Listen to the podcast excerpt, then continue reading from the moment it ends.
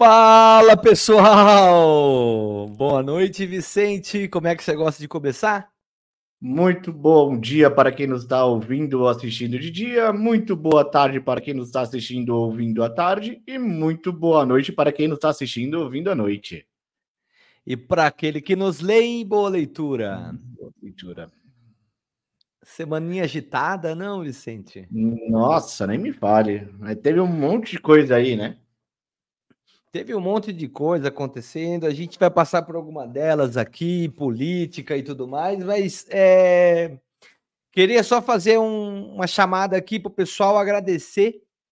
Né? Passamos de 10 mil inscritos, na verdade, já estamos em 11.500 e lá vai fumaça. Então, queria agradecer a galera aí do YouTube, tá se inscrevendo, acompanhando a gente. Vicente, você tem um recado para esse pessoal aí? Pô, muito obrigado por essas curtidas. Estão seguindo o canal aí, estão ativando o sininho. Pô, sensacional. E falar nisso, você que ainda não é inscrito, está assistindo a gente pela primeira vez, tem uma pessoa aí com a gente, já chegou um. Inscreva-se caso não seja inscrito. Se já for inscrito, já deixa um like, manda um comentário, fala com a gente que hoje a gente está ao vivo. É... Dentre tantas coisas que anda acontecendo aqui, Vicente, a que mais me chamou a atenção foi a parada do da política. Mas eu vou começar leve, eu vou começar sem polêmica, eu vou começar com uma, com uma ideia. Sem lá, strike? Que... Vai começar sem strike. sem strike ou strike vai no meio do vídeo? Sem vai strike. Vamos, vamos começar com strike, então. Logo no começo, o pessoal já mandou aqui, ó.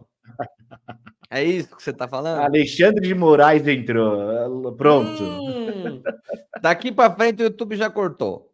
É incrível. Não é verdade? Olha, tem salgadinho no escritório. CEO da empresa demite mil funcionários e exige que restante trabalhe presencial. Qualquer semelhança aí com a sua empresa aqui no Brasil é mera coincidência.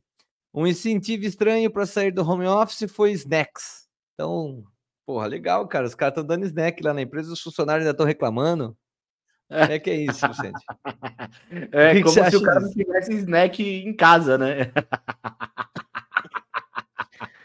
Com o fim do período de isolamento, muitas empresas desejam voltar com o trabalho presencial e, para isso, oferecem diferentes benefícios aos funcionários, como comida de graça no escritório. No entanto, uma onda de demissões e notícias negativas podem não agradar boa parte da equipe.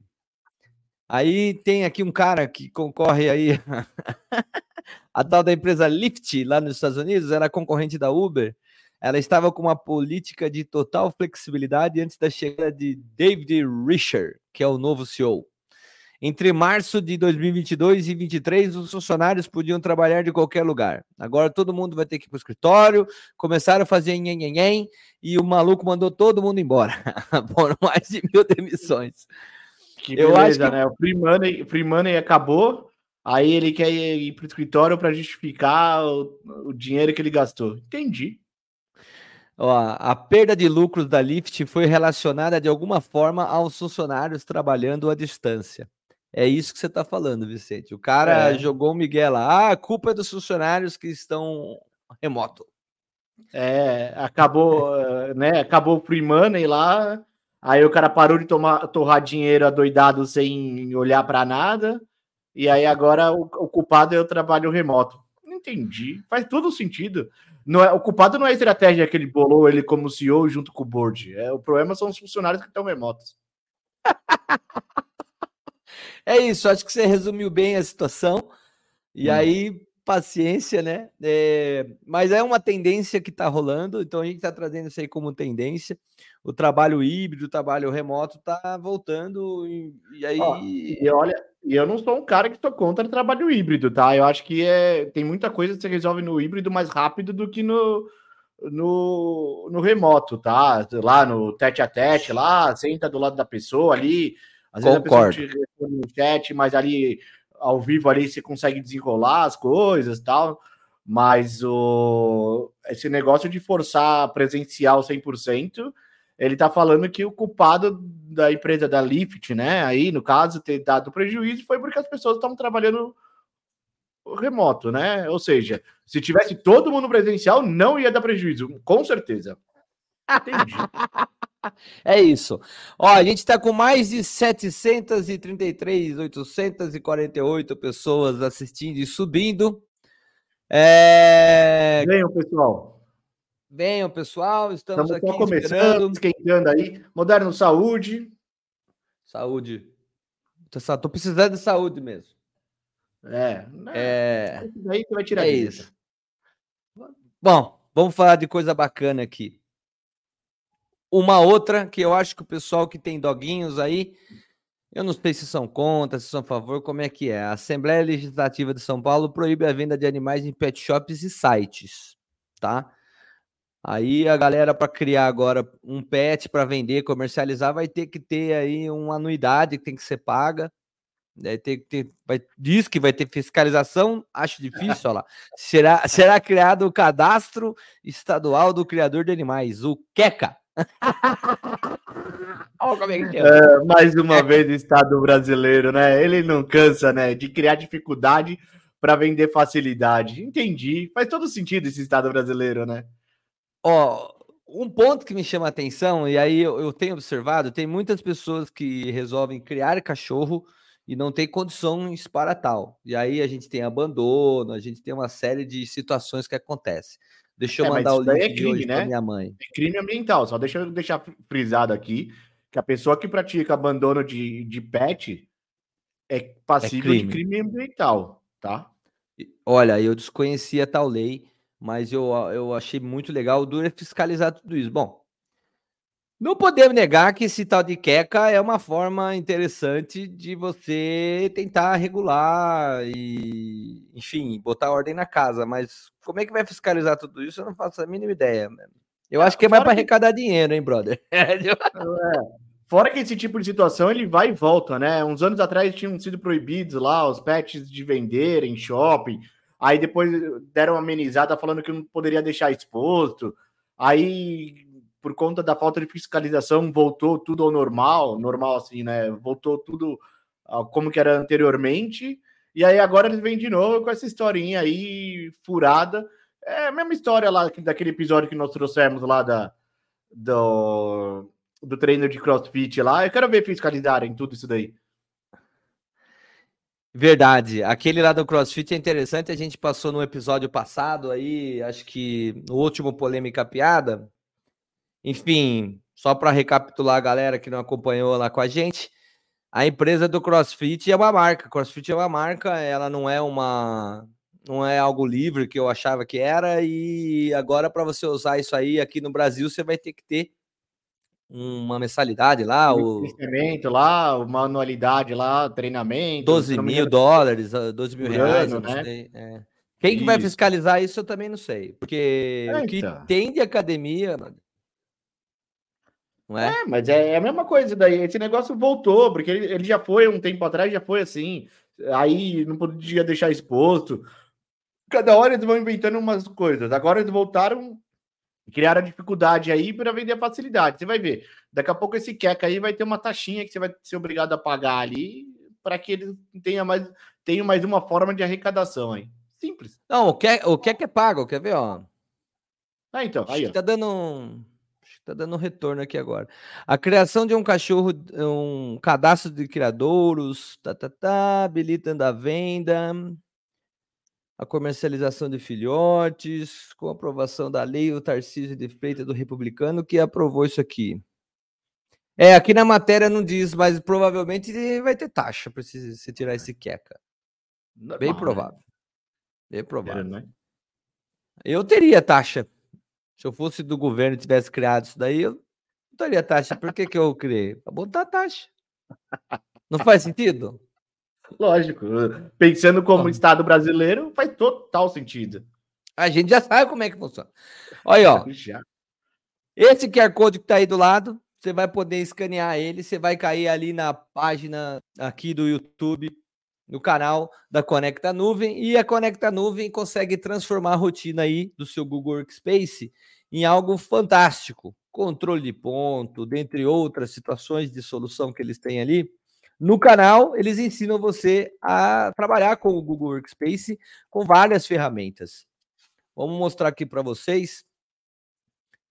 Fala um pouquinho mais do Conecta aí das, do Google Suite do Google Workspace, Vicente, enquanto eu estou mostrando aqui a página. Bom, dentro do, do, do, portal aí, né? Dentro do canal dele, você consegue ter uma série de dicas de melhor utilização ali do Gmail, do Google Sheets, do, do Google Docs ali, né? Até Sensacional. Coisas, até coisas embarcadas aí com inteligência artificial. Então, não percam, sigam aí, tem uma série de dicas. Fora que a Conecta Nuvem é a principal representante do Google aqui no Brasil, né? Então, pra, o que a gente vem reforçando já há um tempo aí, altamente escalável. Então, se você tem mil funcionários, se você tem 500, se você tem 10, se você tem 5, ou se você é uma MEI, né, que é só para você, que você quer ter teu registro, teu domínio ali, putz, cara, vai na Conecta Nuvem. Ele tem uma solução adaptável para você, totalmente voltado para o seu negócio. Escalável. Escalável. Então, entre em contato com eles aí. Vejam os vídeos aí, sigam o canal e se gostarem, entre em contato aqui no QR Code ou para quem nos está ouvindo pelo Spotify, Amazon Podcast, Google Podcast, é, sei lá, em, em, diversos outros podcasts que a gente está transmitindo. É, Conecta Nuvem, arroba Conecta Nuvem no YouTube ou conectanuvem.com.br e aí você vai acessar, vai conseguir ver ali tanto os materiais quanto as soluções deles, tá bom? Ah, lembrando, como conforme o Vicente falou, aqui no YouTube totalmente de graça, você vai ter um bocado de conteúdo ensinando você a mexer no Google Workspace. Tá joia? É, Vicente, meu amigo Vicente, vamos pôr mais uma, cara. Essa aqui eu achei interessante. É sobre tecnologia. O Chat GPT inventou 10 novas emoções humanas. Você já sentiu, mas elas não tinham nome. Você viu que interessante? Você está Sim. me dizendo que a inteligência artificial inventou nomes para as coisas que sentimos, mas que não sabíamos como chamá-las? Exatamente. Olha só. Vamos direto ao, ao assunto. São dez emoções das quais ele deu nome. A primeira delas, nostalgia. A saudade e a curiosidade se entrelaçam quando refletimos sobre por que deixamos de lado habilidades ou interesses que costumavam nos encantar no passado. Isso ele deu o nome de nostalgia. Ou seja, Estou... uma mistura de nostalgia com sentimento, é isso? Eu não sei te dizer, acho que sim, me parece muito isso. Mas é. eu achei interessante. Quem nunca não sentiu saudade por alguma atividade que fazia e não faz mais, sei lá, quando era criança, principalmente. Né? É, sei lá, uma saudade daquela criança que conseguia pular muro? Pode ser. Pular corda, fazer Sim. estrela. É, eu garanto para você, Moderno, se você hoje fosse pular corda, você ia arrebentar o teu tornozelo em duas puladas. Vou arrebentar você depois da transmissão.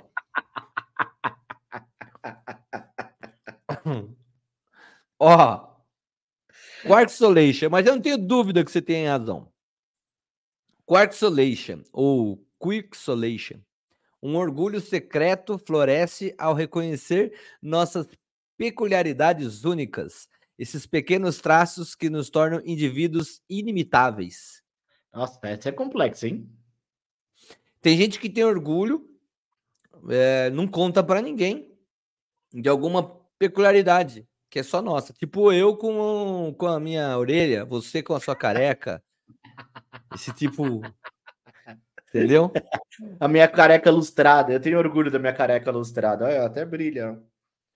Mas ó, eu não raspei hum. o cabelo hoje, ela tá meio, meio cabeludinha. Eu, eu, eu notei que você tá cabeludo hoje, Vicente. Tô pela... Verdade. Ó, Neuroced, ou Neurosed, acho que é Neuroced. Neuroced, né? Neuroced. Pode ser. Um desejo insaciável de resolver problemas complexos e adquirir novos conhecimentos. Uma sede intelectual que nunca se, se sacia. Então você tem razão, é o neurosede. Então ele inventou isso aí. Sabe aquela galera que gosta de estudar, estudar, estudar? É neurosede. Faz sentido?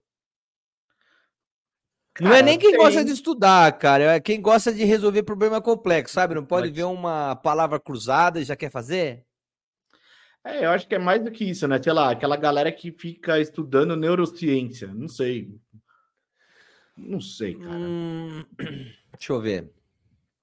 Olha, problemas complexos, qualquer um. Eu sou um cara que, se você me der um cubo mágico, eu tento fazer ele na hora, né? Sabe como é que é? Eu gosto de, dessa parada aí, eu tenho isso aí. Mas cubo mágico é problema complexo? Para alguns, sim. É. Dependendo das pra camadas é. do cubo. Então. Sei lá, você não gosta daqueles né, é, aqueles joguinhos de mistério, detetive, qualquer coisa assim, que a gente tem que ficar. De repente? Tem uma galera que é viciada nesse tipo de joguinho aí, daqueles de sair do quarto. Manja. Sei lá, eu tô tentando fazer conexão, mas ele descobriu que tem essa parada aí. Alguém sente isso. Um desejo incontrolável de resolver problemas complexos. Acho que esses jogos de mistério tem muito a ver com isso. Ó, vamos pro próximo. Epigrife, acho que é isso. Uma profunda tristeza que nos invade ao concluir uma série, um livro ou outra forma de entretenimento que desfrutamos intensamente. Ou seja, aquela sensação de que acabou e não vai ter mais. Essa daí eu nunca tinha ouvido, ouvido falar, lógico, né? Mas eu, eu tenho. Legal, então Epigrife ele deu o nome. Acho que é isso. Epic, Epic Grief, não sei. É. A outra, libido light, uma faísca de emoção que se acende ao descobrir desejos ou afinidades compartilhados, especialmente aqueles considerados tabu ou pouco convencionais. Rapaz, essa ficou complicado. Eu nunca senti ah, isso, é não. É simples, né? Sei lá, é como é, do, quando dois sádicos se encontram. Pronto, aí, ó. Libido light. Libido light, interessante. É, mas é qualquer, é, qualquer coisa que seja considerada tabu, né? É, o tabu pode é, então, variar para cada um, né? Tabu, Quem é mais conservador é, tem mais tabu. Esse negócio do sádico aí, sei lá, ou do sádico, ou. Eu sempre esqueço o termo do, da, da pessoa que gosta de apanhar no ato libidinoso. Rapaz, se eu falar para você o que é, vocês vão falar que eu gosto de apanhar, então é melhor. Hum. Ah, obrigado. Ainda bem que foi você que lembrou. Ó, vou pro próximo. Opti, opti nervoso, é isso? Opti nervoso. Uma mistura de otimismo e nervosismo ao empreender um novo projeto, equilibrando a esperança de sucesso com a possibilidade de fracasso. Bom, é nosso dia a dia, Vicente. Pensei a é mesma coisa. a gente vive opti nervoso, a gente mistura opti aí. nervoso. Nós vamos ah. dar muito errado, nós vamos dar muito certo. Não tem nem termo. justo, justo. Justo. Ó, vamos mais uma aqui, ó. Zefirella. Dois L's ainda. Zefirella. Zefirella, pode ser. Zefirella, sei lá. Uma alegria sutil e surpreendente que surge quando uma brisa fresca alivia um dia quente ou o suave ranger das folhas sob seus pés durante um agradável passeio. Cara, só senti isso quando tava muito louco.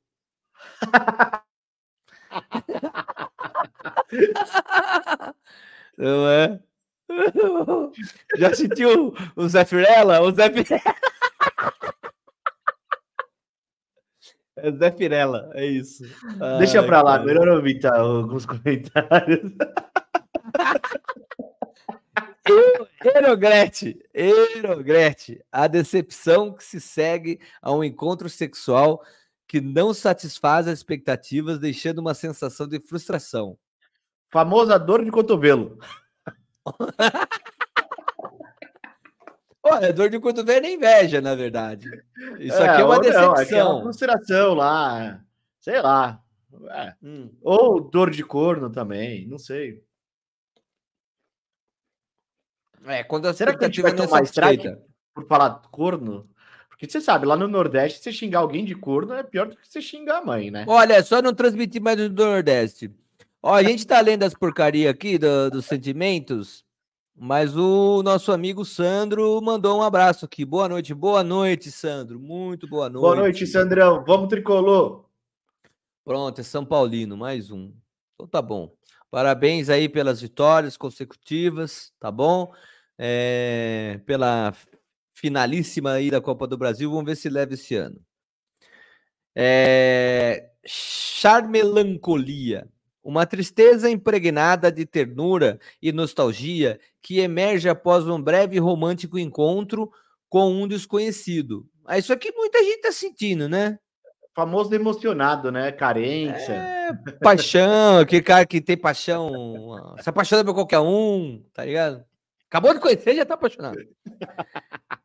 Eu sofro disso daí, você sabe? Eu me apaixono muito fácil. É, eu sei, eu sei, eu lembro. Um beijo pra Débora. Tá assistindo a gente aí. Ó. Global, o quê? Blocan, Global, Global Society, sei lá. É, ainda bem que foi o chat Gepeto que inventou, porque olha, puta que Ó, um estado constante de ansiedade provocado pela avalanche contínua de notícias que impactam a humanidade em seu conjunto, como as mudanças climáticas, a instabilidade política e outras crises globais. Ou seja, é o efeito das mídias sociais. muito isso aí durante a pandemia, né? Sentiram. Gobanxiete. Mas eu acho até que pós-pandemia, né? A galera tá acostumada com mídia social, um bombardeio. Mas sim, na pandemia ficou claro. Muitos, muitos, muita gente sentiu. Bom, gostou, Vicente, de algumas dessas. Gostei, dessas... gostei. Deu nome a algumas coisas aí. O que gostei. eu não fui atrás. O que eu não fui atrás de pesquisa é se não já não existia alguma palavra em grego, em alguma coisa aí que determinasse esses sentimentos e a gente não soubesse, né? Mas eu não não vi. Ó, vamos vamos para onde, rapaz? Vamos, hum. A gente vai falar de futebol aqui hoje ainda, não é isso, Vicente? Vamos. Bom, bom, ó, vamos, vou falar para você que eh, tudo bem que são palavras novas aí, mas tem muita coisa aí que pelo menos uma boa parte já sentiu isso daí né? Que nem eu comentei, essa última aí na pandemia, acho que foi bem normal. As pessoas ficavam lá ansiando pelo Jornal Nacional ali para falar quantas mil mortes tinham acontecido. Então, acho que tinha essa parada aí no meio da pandemia ali. É, muita um bombardeio de notícia, né? Todo mundo Sim. falando da mesma coisa. Teve um período da pandemia meio quente mesmo. Ó, a gente que gosta aqui de um copinho Stanley, Viva. Saúde. Tem, um, tem uma interessante aqui que ela relaciona o Copa Stanley com a tecnologia. Primeiro que a Stanley é vítima do próprio sucesso, tá? Segunda matéria aqui. É, porque o sucesso é tanto que a falsificação dos copos ela é gigantesca. O Brasil não é para amadores e a Stanley está uh, descobrindo isso da pior forma. Os memes embalaram o crescimento do país, mas o sucesso da marca de copos, que mantém as cervejas geladas por horas, uh, colocou o país também em rankings insustentáveis, aí, inusitados de falsificação.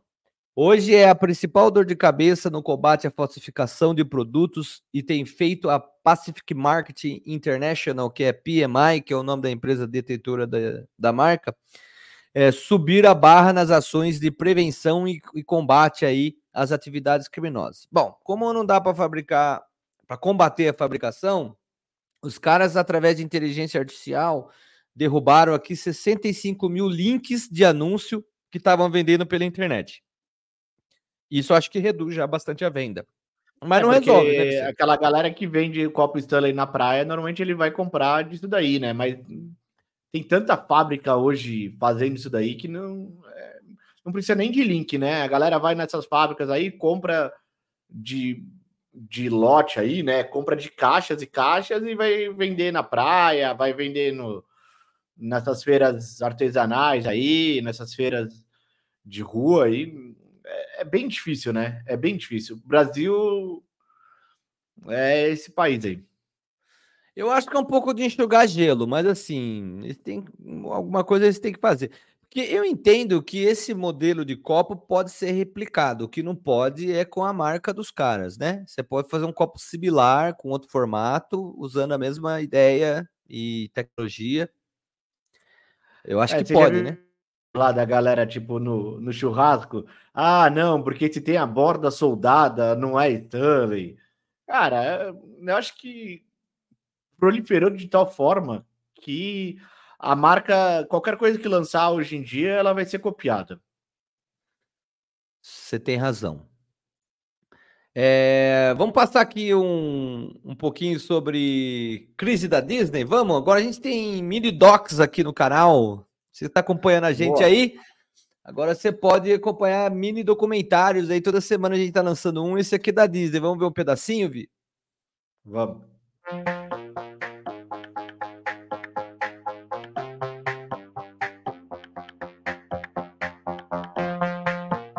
A Disney está enfrentando problemas com perdas financeiras e filmes de baixo desempenho, o que pode levar à venda de empresas de TV e a demissões. Mas há esperança de recuperação por meio de simples mecanismos como os do YouTube. Não é novidade para ninguém que a Disney anda enfrentando problemas frente à Netflix, por exemplo, e outros canais de streaming. O serviço de streaming, orçamento e os problemas de narrativa da Disney levaram à diluição da marca, como exemplo o cancelamento de projetos de Guerra nas Estrelas, a diminuição do interesse em novos conteúdos e a perdas financeiras. Os problemas da Disney podem ser atribuídos ao streaming, ao orçamento e à história, pois eles precisam de um fluxo constante de conteúdo para o seu serviço de streaming e o que é caro a Disney inundou a sua plataforma de streaming com uma quantidade esmagadora de conteúdo de suas amadas franquias, resultando na diluição da marca e no cancelamento de muitos projetos. As pessoas perderam a confiança na Disney, o que resultou em uma diminuição no interesse em seu novo conteúdo. Ela vem lançando uma quantidade esmagadora de conteúdo nos últimos dois anos, fazendo com que as pessoas fiquem menos empolgadas com os novos episódios e fazendo com que ela perca muito lucro e potencial. A Disney está perdendo dinheiro ao lançar um número significativo de seus filmes diretamente em plataformas de streaming, e seus orçamentos excessivos para os sucessos de bilheteria estão se tornando um grande problema. A Disney está gastando quantias exorbitantes de dinheiro em seus filmes, muito mais do que outros sucessos de bilheteria, e até mesmo seus filmes de animação têm orçamentos altos em comparação com lançamentos semelhantes. Os filmes da Disney estão se tornando cada vez mais caros devido a fatores como a dependência excessiva de CGI, desenvolvimento de novas tecnologias, inteligência artificial, o custo e muitas vezes negligenciando e fazendo refilmagens.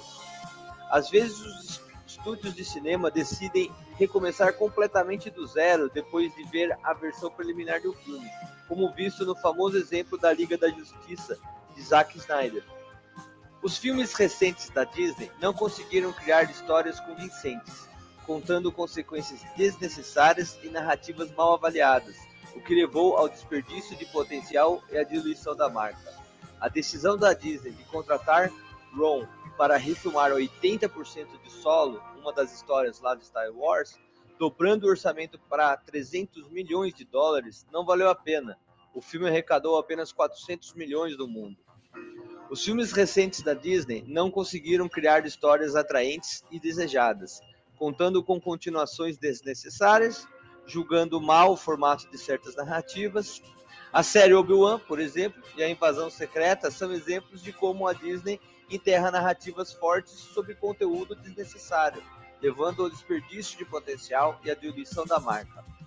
O lançamento recente da Disney retratando personagens principais que se tornaram desanimados após perderem um ente querido.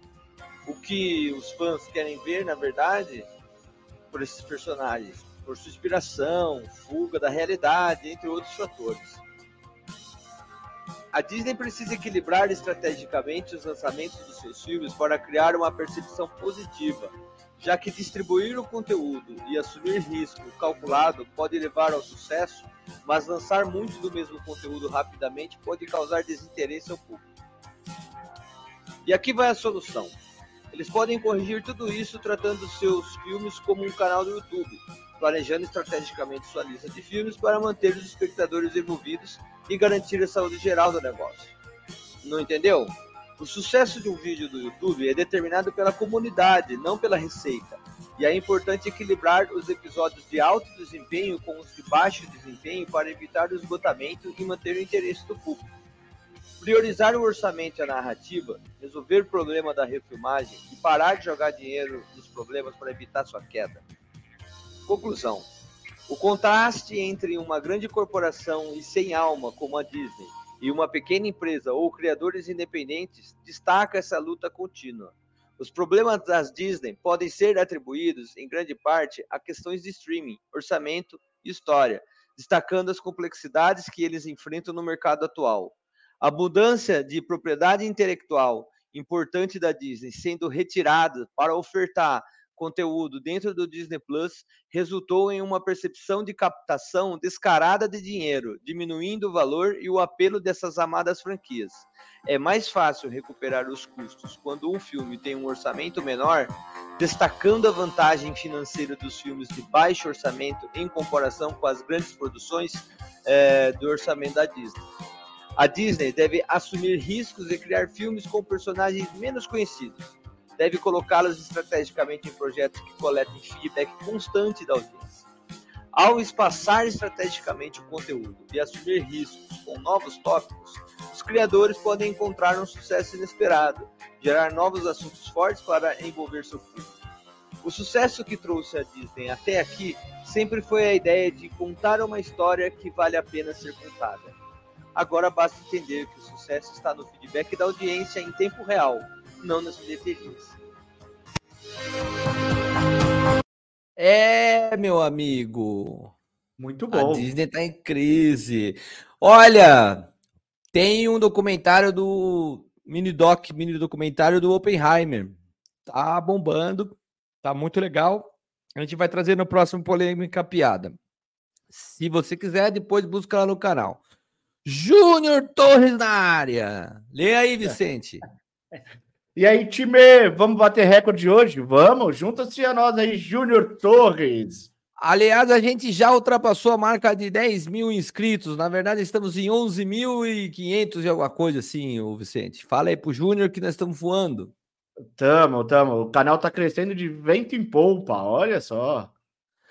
A gente dobrou a audiência aí do, últimos, do último mês para cá. Bom, comentando sobre a Disney, irmão. É, acho que ficou claro para a galera, né? Esse primeiro que a Netflix consegue fazer filmes baratos e ela intercala. Tem filme que bomba, tem filme que não bomba, então ela sai na vantagem. O é, segundo é, ponto é são roteiros baratos, né? Ela, ela tem capacidade financeira de torrar uma grana e ver qual que bomba e qual que não bomba, né? O problema é que a Disney ela tem um negócio, uma qualidade muito alta ali de, né, de de filme ali que acaba fazendo com, com, que as produções sejam difíceis de dar lucro. Não só a ideia de qualidade, a cultura de quem está trabalhando hoje no Disney é sempre de fazer filme megalomaníaco, né? Aquela coisa estrondosa. E para a realidade atual, que é streaming, você tem que ter conteúdo toda semana, não dá. E aí eles ainda têm aquela mania de perfeição. Então eles ficam regravando algum, alguns filmes. Ao invés de assumir, ó, ficou uma merda, vende uma merda mesmo, o próximo a gente melhora. Né? Eles não têm essa visão ágil da coisa. Eles querem é, sempre fora, entregar. Fora o, fora o conceito de disponibilizar esse daí, esses conteúdos em outras plataformas, né? Você quase não vê coisas propaganda da Disney dentro do YouTube da vida, né? Você até, até vê os trailers lá, mas você não vê eles fomentando os canais deles, de, tipo com trechos, com fazendo com aquele conceito volante de deixando as, os clientes próximos ali com as mídias sociais. Então, eles têm que melhorar. Assim, lógico, né? A galera que tá lá, que é diretora, essas coisas, deve entender muito mais do que a gente. Porém, por outro lado, a gente tá vendo que não tá dando muito resultado, né? Cada vez mais é, a, a margem de lucro dele tá diminuindo ali, né? Então tá um pouco mais complicado em relação a isso. Tem um outro aspecto interessante aqui que a gente pode observar, é como ela tem direitos né, de, de, de imagem ali com, com alguns personagens muito forte, é, propriedade intelectual que eles chamam PI, é, fica até difícil para os caras comercializar. Então, o Superman, por exemplo, o Homem-Aranha, tem propriedade intelectual distribuída com uma série de outros outros é, canais, outras empresas, tem muita gente envolvida, sabe, Vicente? E aí fica nesse, nesse, nesse problema de. É tudo muito difícil para Disney fazer hoje se ela não se reinventar. Uma das formas que ela está buscando de se reinventar é através aqui de inteligência artificial. Então, ela criou uma força-tarefa para explorar a inteligência artificial na companhia. É... Ela está investindo uma grana pesada, então ela vai começar a fabricar bastante conteúdo só usando inteligência artificial ou abusando o máximo para poder gerar um conteúdo através é, com o tempo e qualidade que ela almeja de uma maneira mais barata, mais rápida. Talvez a gente veja uma nova Disney aí para o ano que vem, final desse ano, ano que vem, algo acontecendo. Mas já demorou, né? Elas já deveriam estar na vanguarda disso, né? Com a capacidade de investimento que eles têm, né? Que a Disney tem, eles deveriam estar na vanguarda dessa, disso daí, né? Eles já, tá, já deveriam estar lançando filmes com inteligência artificial para isso, né? Ó, uma fonte que preferiu permanecer anônima acrescentou que a empresa busca abraçar a tecnologia de inteligência artificial porque ela teme que uh, as atuais práticas da indústria devam ficar obsoletas. De fato, ela é isso. Uh, é, cabe ressaltar também. Por, moderno, se você for parar para pensar que hoje em dia um moderno produz um vídeo desse com essa alta capacidade aí, e assim, de maneira praticamente gratuita, imagina, tipo, pagando ferramentas. Essa ideia. Essa ideia da luta entre o produtor independente e as grandes empresas de Hollywood.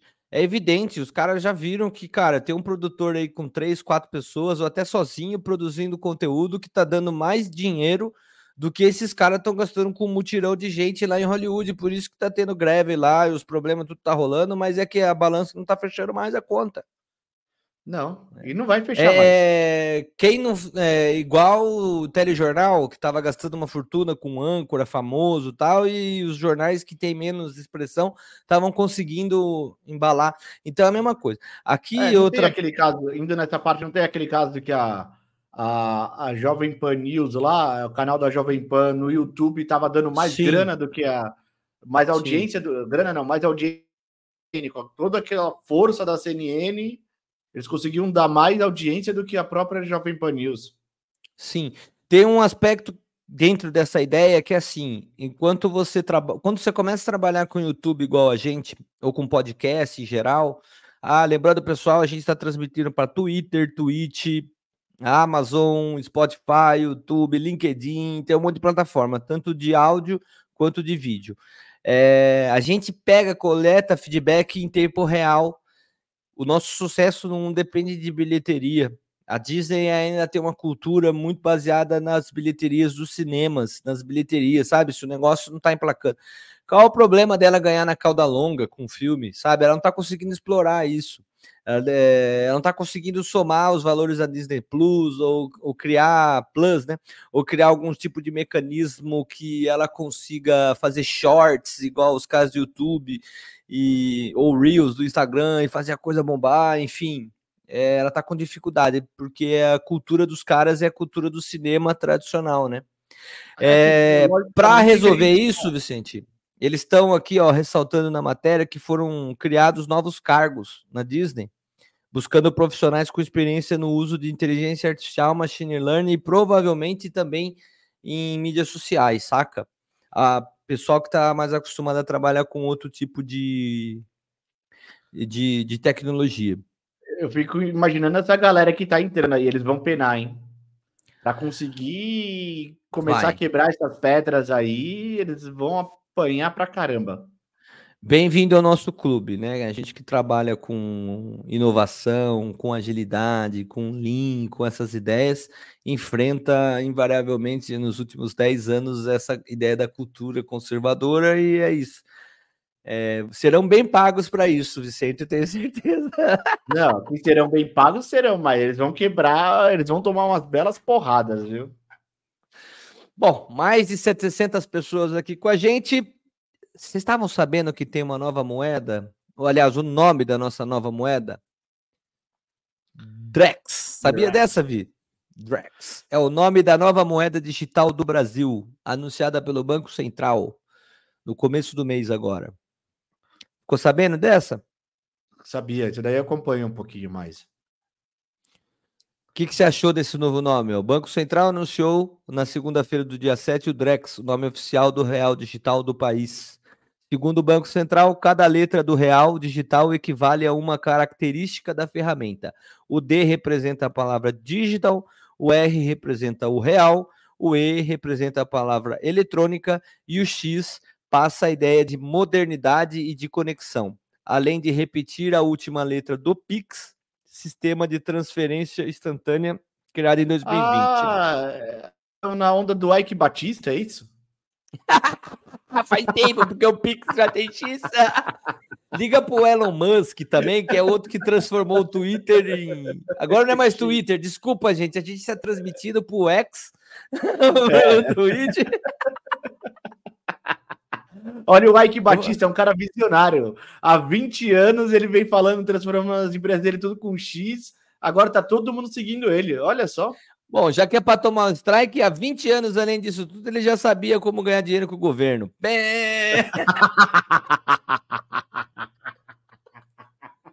Os caras da Odebrecht chegaram atrasados, é que já fazia oh, mais tempo. Eu não duvido nada que ele esteja cobrando direitos autorais aí do, do Pix, do Drex.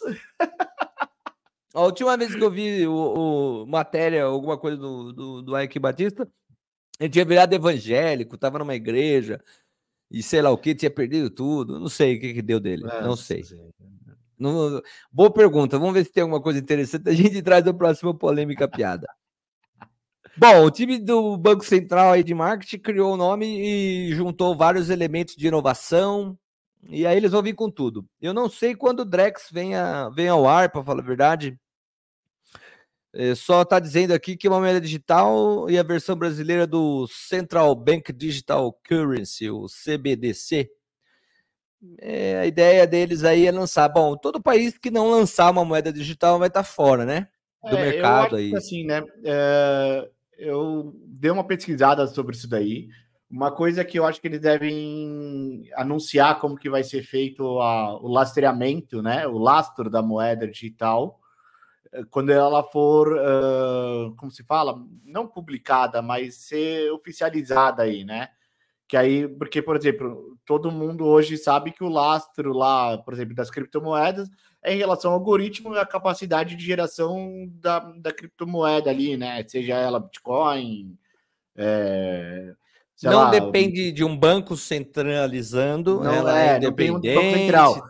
E aí, é o, e aí é o que todo mundo faz crítica ao, justamente ao. Porque não tem lastro, né? Se você for ver os maiores críticos de criptomoeda, eles falam, pô, você está investindo num negócio que não tem lastro, né? O lastro é o próprio algoritmo da geração da moeda. Tanto é que a gente tem alguns poucos casos ali de. Embora de hoje. Fraudes, normal, é, isso daí. Oi? Embora hoje, só para complementar o que você comentou, já faz tantos anos que o Bitcoin já está rodando que as pessoas já passaram a confiar, só que ela já não é uma moeda digital dessas é, que ela vai te rentabilizar. Ele, ele oscila muito pouco hoje em dia, né? O crescimento tal dela é muito mais moderado do que foi uns anos atrás que as pessoas enriqueceram quando teve o boom, né? Mas sim, é sim. é bem isso que Essa você falou, questão sim. do lastro, né? Porque só relembrando para quem não sabe, por exemplo, quando começou o padrão papel aí, né? Saiu do padrão ouro para o padrão papel. O lastro da, do papel era baseado na, na, na, reserva de ouros, e isso daí meio que segue até hoje, né? Tem lá a, a, reserva de ouro do país ali, é o Não é mais, né? Não é mais. É... Hoje em dia é muito com balança comercial, mas eu entendo Isso. a sua explicação. É, você está trazendo lá de trás e. Isso, e aí eu quero ver como que eles vão fazer esse lastreamento, se a emissão da, do padrão papel Hoje... ali, né? Se vai ser um conjunto da, da economia ali com a emissão do papel. Eu, cara, eu tô, eu tô curioso para saber como que eles vão. Hoje a nossa moeda ela tem parte do lastro dela baseado na reserva de dólar, outra parte é com os indicadores de inflação, esse tipo de coisa do risco e vai somando algumas coisas. Então é um modelo mais complexo, né? Não é tão simples como no século passado que se o país tivesse uma reserva de ouro guardada num cofre, garantia o valor dela, né?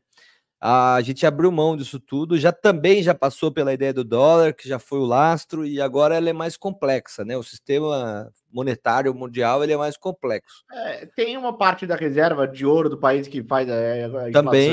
né? Tem a parte da reserva de dólar, é todo um conjunto ali, porque assim, não sei se as pessoas sabem, todo mundo fala, ah, eu já vi muita gente falando, pô, mas se tá com crise, imprime dinheiro. Cara, daí aumenta a é inflação, forma, aí, aí um monte de é investidor é dessa... também não vai querer mais confiar no país, vai querer tirar dinheiro, quer dizer, ferra é, tudo. Imprimir dinheiro. né? É, é, Se você aumenta o dinheiro no mercado, os preços sobem porque tem muito dinheiro, e tem, tem então todo esse conjunto de fatores que você abordou, que eu abordei, que é como que é composto hoje essa questão aí do, do lastreamento ali do valor do real, né? E e aí eu fico curioso para saber como que eles vão fazer esse lastro dessa moeda digital, né? Qual que vai ser o cálculo ali que eles vão fazer para isso? É, se vai ser um algoritmo. Curioso, o que eu fico curioso é que inicialmente eu imagino, ah, só vão transformar a moeda real em digital, mas pelo lance de ter outro nome e tudo, na verdade a gente pode ter duas cotações, né? O real ter uma cotação e o Drex ter outra, né? É, é tenho certeza que coisa mais complexa. Diferente. Pode ser, pode ser moderno. Não sei se a galera lembra, eu acho que era o RV, e, e, não, acho que é, chama o RV, que quando eles fizeram a votação do, do, plano real, eles acabam fazendo exatamente essa transição ali, né? Para ter lá, ó, o lastro vai ser o mesmo que da moeda padrão papel, mas a gente vai fazer uma conversão aos poucos ali para dentro dessa moeda digital. Só que se for isso daí, a gente está falando de um projeto gigante, ambicioso, né? Ambicioso, ambicioso. Hum, ambicioso. Eu não sei, vamos ver. Eu achei legal o nome, gostei da ideia de conceito do marketing dos caras. Acho que acertaram. O Banco Central, ele, ele é muito bom. É uma das instituições, nossa, hum, sim, invejada no mundo, admirada. Então, é, cara, funciona bem demais o sistema nosso é, de regulação com ele e tudo mais. É incrível como esses caras trabalham bem. Fala a verdade, a agenda deles é incrível. Entra governo, é, sai governo, assim, eles mantêm a agenda. É incrível. E a gente tem, assim, tem um monte de gente que critica, mas o Roberto Campos Neto, que é o atual presidente do, do, do, Banco Central, aí ele tem feito um trabalho muito, muito bom, muito exemplar, tomando porrada de tudo, tudo quanto é lado, mas ele tem seguido firme nas políticas de austeridade ali. Parabéns, Roberto Campos Neto aí.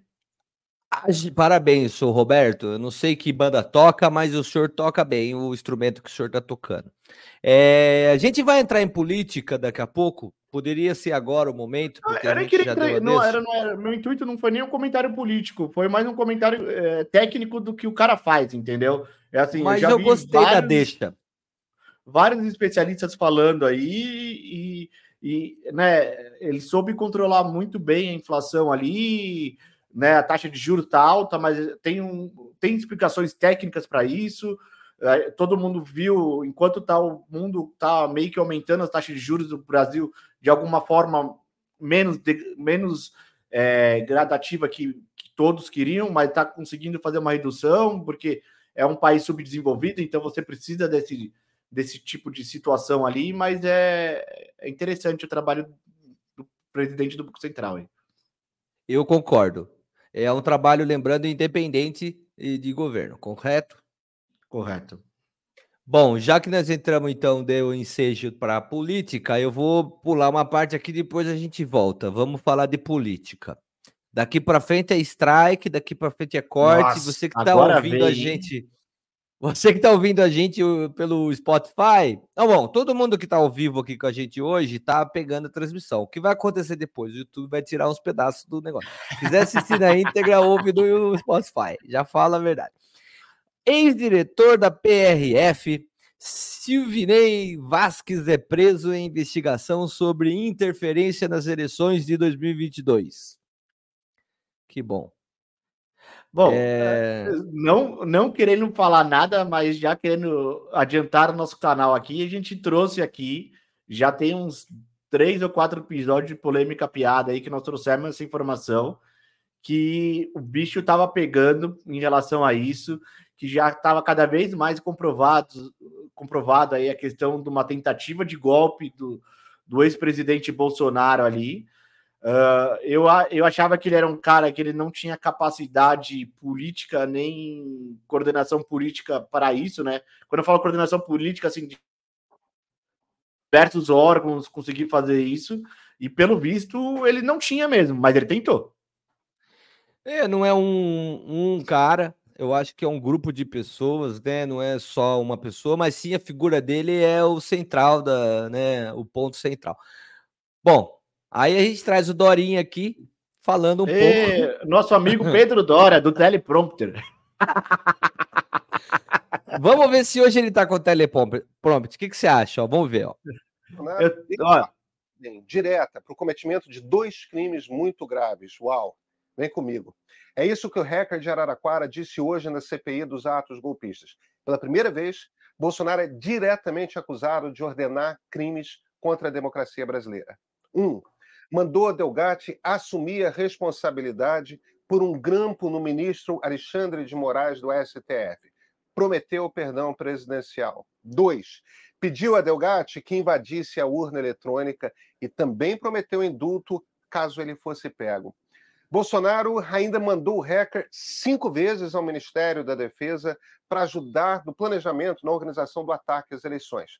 Depois, o marqueteiro do presidente pediu a ele que preparasse um código falso da urna para fingir que fraude era possível. Eles queriam enganar o Brasil. Hoje, pela primeira vez, Bolsonaro no centro das acusações. Eu achei interessante que o hacker é careca, trabalhou com TI e ficou careca, é isso. Não, eu fico impressionado é, como esse hacker dão, dão tanta visibilidade para esse cara, né?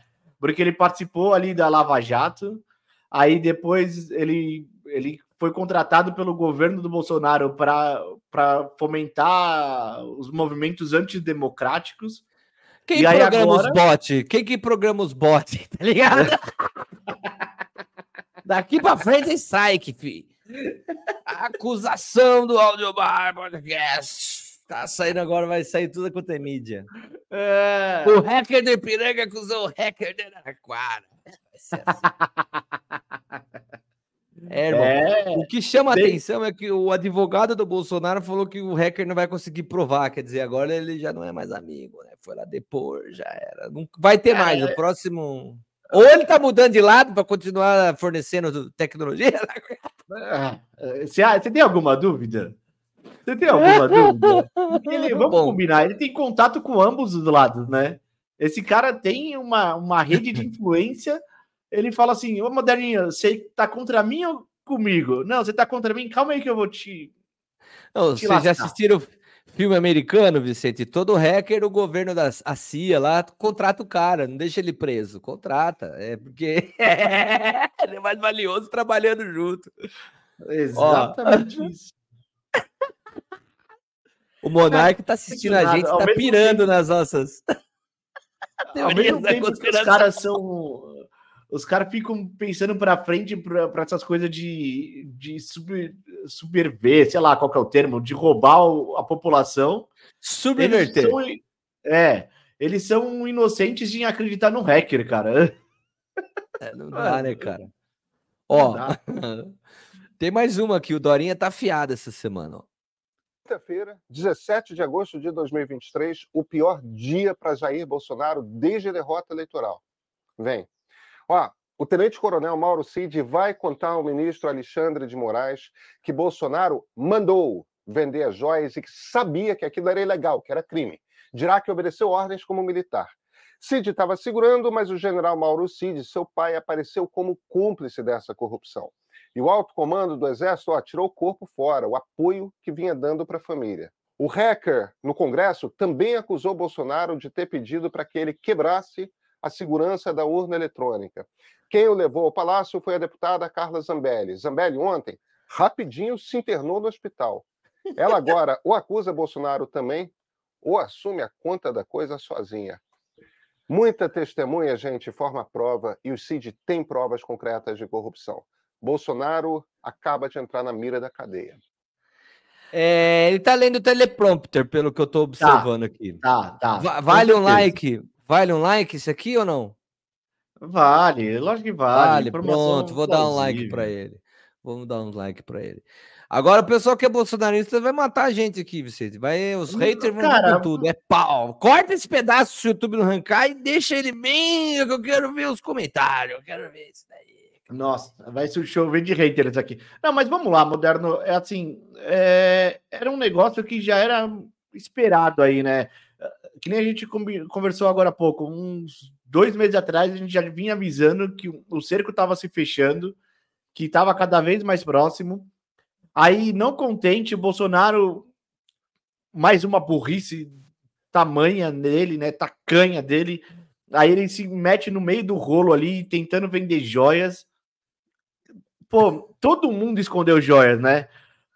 O FHC escondeu joias, o Lula escondeu não, joias. Não o Dilma, posso afirmar. eu posso afirmar, tem, tem várias matérias aí falando que ele tem joias ali e tal. eu que, quero a minha joia, eu quero a minha joia também. Eu também quero. Se os PHC teve, o Lula teve, quem mais teve? Você foi presidente do país? Mano, a, a única que tinha que, que, ter joia era a Dilma. O resto vai usar joia pra quê? Pra que, que esses caras querem joia, Vicente? Por quê? Eu só tô inocente. Fala pra mim. Por que que Todo mundo teve, cara. E aí qual que é a diferença? Por que, que os caras têm joia? Ah, porque Por que, os caras cara têm joia, com os países, eh, nos encontros com os países, eles não. acabam tipo, ganhando lá, né? Só que os caras não sabem. Não, Por que que eu, por que que eu preciso de joia? Que eu, joia não, vale? Mas é, aí eu, joia vale dinheiro. Drex. É, Drex. Mas você entrou num ponto interessante. Eu nunca tinha parado para pensar. Que porra é essa de país da joia para outro país, cara? Porque assim, Cara, assim, a legislação fala, vamos lá, moderna, a legislação fala que ele não pode, ele, assim, acima de um X valor lá, aquele presente faz parte do Estado brasileiro. Sim. Por que, que o Estado brasileiro quer um valor de uma joia de 100 mil reais, cara? É, não sei se a joia vale só isso também, viu? Não, verdade, eu tô te dando mas... um exemplo hipotético de 100 mil reais, entendeu? Sim, o Estado joia... não ia querer isso para nada, então não, não deveria vai... aceitar a joia de porra ah, nenhuma. Isso daí é benefício pessoal. Isso aí é benefício o intuito de um governo da Arábia Saudita dar uma joia para o Estado brasileiro? Porque ele sabe que ele está dando uma joia que não vai ser para o presidente. Aquilo lá faz parte do Estado brasileiro. Eu não entendo qual que é o, o intuito. Eu acho sabe, que o governo objetivo. saudita, quando dá, ele não está dando para o Estado, não. Ele está dando para a pessoa que está recebendo ali e tal, e para fazer esquema de negócio. Eu acho isso. Eu não sei, cara. É uma opinião. de tudo. A globalização tá aí. Os caras sabem. Você acha que os, os, caras lá sabem tudo sobre a legislação brasileira, cara? Sabe nada. Os caras mandam em tudo. Os caras têm ego do tamanho. Vou, nós vamos passar aqui. Os caras têm um ego desse tamanho, gente. Os caras mandam em tudo. A vida deles quer que a democracia que se dane. Quem manda aqui é o shake, pá, e tal. Vem é. cá, vamos fazer negócio, tá aqui suas joias e tal. Quando eu te ligar, você me atende, hein? Se eu mandar é. um SMS, você me responde. E é isso, cara. Ó, Se eu te mandar um e-mail rastreado para os Estados Unidos, você me responde, hein?